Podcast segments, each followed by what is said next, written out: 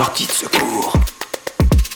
On retrouve Frédéric à présent. Frédéric, où est-ce que tu nous conduis Alors, je suis en Algérie, plus précisément à Alger. Comment est-ce que les choses euh, se passent euh, en Algérie Est-ce que vous êtes confiné Est-ce que quelles mesures ont été prises dans le pays Alors, je pense que c'est un peu comme partout dans le reste du monde, quasiment. On est euh, avec des mesures de, de confinement plus ou moins restrictives selon les endroits.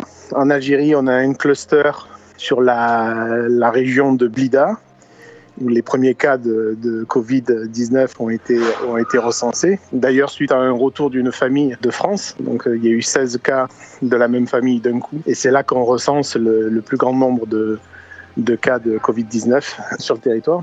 L'Algérie n'en recense pas beaucoup parce que je pense qu'ils ne testent pas beaucoup. On a un peu plus de 2200 cas confirmés pour 330 morts, donc en termes de ratio, je crois qu'on est dans le top 3 D'accord. des ouais. pays qui ont le plus, tôt, le plus fort taux de mortalité, mais je pense que c'est parce que ça ne détecte pas beaucoup. Le système de santé en, en, en Algérie, il est, euh, il est en souffrance, comme euh, l'économie du pays est, en souffrance. Donc euh, c'est un système qui est très calqué sur le système français. Hein, le, Oui. Ne serait-ce que la, la fac de médecine, médecine ressemble à, à celle de France. Après, c'est juste une question de moyens. Je pense que les médecins sont plutôt très, assez bien formés, mais assez qualifiés. Après, les moyens des hôpitaux sont, sont plus faibles. Comment l'information euh, est diffu- diffusée dans le pays? Est-ce que euh, c'est transparent? Comment est-ce que euh, les Algériens sont informés des évolutions de la, de la pandémie dans le pays? Il n'y a pas le, exactement le, le même euh, branle-bas de combat communicationnel que ce qu'on peut voir en, en, en France. On n'a pas régulièrement le, le, président ou le ministre de la, de la Santé qui vient avec des équipes euh, présenter les chiffres.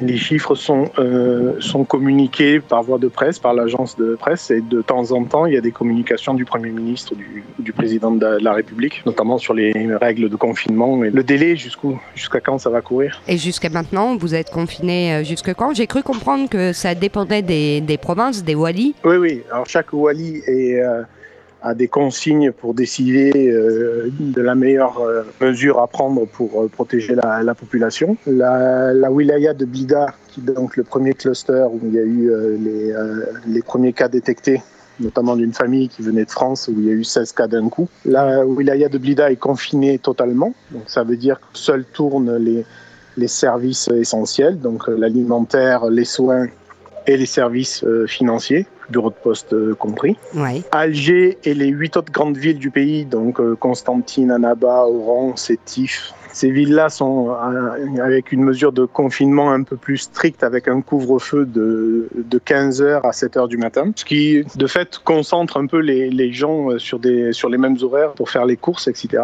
et les autres euh, villes du pays, donc tout le sud du, du pays, tout le Sahara, n'est euh, pas sous, sous, mesure de confinement. Et en même temps, apparemment, il n'y a pas de cas. Pour en avoir discuté avec des gens euh, à Janet, par exemple, à Janet, ils vivent. donc Janet, on est aux frontières de, de la Libye et, et, du Niger, ils vivent euh, normalement. Et au niveau de la population, Frédéric, euh, comment est-ce que les gens euh, appréhendent la maladie et qu'est-ce que ça a changé dans leur mode de vie, dans leur quotidien, de ce que toi tu peux en voir? Les gens ont peur parce qu'ils se disent que si jamais ils ont une, une, forme sévère de, de la maladie, ça risque de, de, très mal se passer parce que les parce que le système hospitalier est, euh, est, en difficulté. Donc ça, ça leur fait, ça, ça leur fait peur quand ils voient que dans les grands pays européens, en Italie, en Espagne ou en France, déjà ça se passe mal, ça n'a rien de, de rassurant. Et on, on, voit les Algériens comme des gens euh, vivant en famille, beaucoup dehors, euh,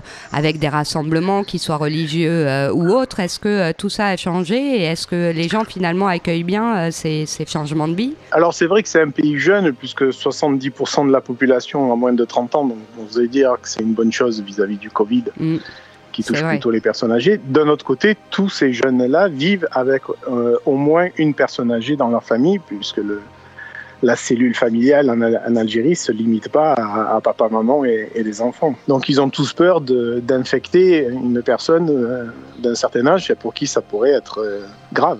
Et financièrement, comment ça se passe? Est-ce que les gens peuvent continuer à travailler? On imagine que le travail à distance est rendu plus compliqué euh, de par les, les, communications. Tu nous l'expliquais euh, hors antenne.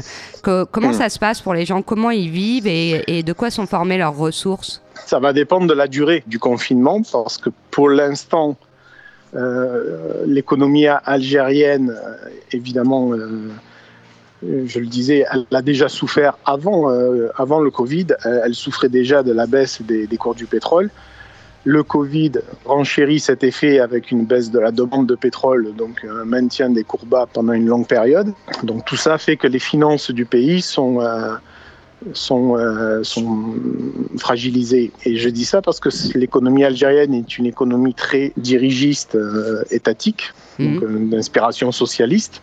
Et donc il y a une forte proportion de la population qui a un statut de, de fonctionnaire. On a beaucoup d'agents de, de l'État ou de militaires, policiers, etc. Donc tous ces gens-là, pour l'instant, sont payés normalement. Ouais. Dans le secteur privé, déjà dès le mois d'avril, on commence à voir les premiers effets avec des mises en chômage partielles par le par les entreprises, sachant qu'en Algérie, il n'y a pas d'un système de protection sociale qui permet à l'État de, de, prendre en charge euh, tout ou partie de, de, cette mise en chômage partiel. Et du coup, le, le plan du gouvernement, euh, c'est de déconfiner les gens au plus vite pour que euh, l'économie reparte Oui, bah, c'est clair que le, le gouvernement, euh, le plus tôt ça s'arrête, le, le, mieux c'est. Et même une fois qu'on on sera sorti de Covid, les, les, les problèmes du gouvernement resteront là c'est-à-dire de relancer une machine économique qui est quasiment à l'arrêt et qui vit euh, quasi essentiellement sur la, sur la rente euh, pétrolière. Si on veut positiver la, la, chose, à la limite, Covid, ça va accélérer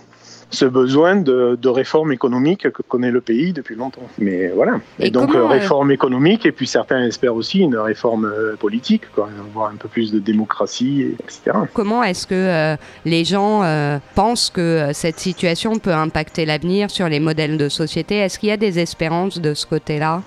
Ah ben c'est un pays jeune, donc l'espoir il est, il est toujours là. Tu sais que le, il y a eu une, une révolution, euh, on a appelé oui. ça la révolution du sourire, qui a amené à l'abdication de l'ancien président qui avait été 20 ans au pouvoir mmh. et euh, un processus électoral qui s'est déroulé à la fin de l'année. Malgré tout, les gens pensent que plus ou moins c'est une reproduction de l'ancien système qui se met en place avec des, des, des garanties de, de, changement qui sont données par le nouveau, euh, le nouveau gouvernement et auxquelles certains y croient et d'autres y croient, y, y croient moins. Ma conviction profonde, c'est que l'économique va obliger ces changements, des changements d'abord économiques et, euh, très certainement aussi, euh, aussi politiques. La population algérienne, n'est pas différente des autres population, elle espère, euh, elle souhaite vivre mieux, elle souhaite un partage plus équitable des richesses de ce pays. Et les richesses de ce pays, d'ailleurs, ce n'est pas que le gaz. Hein.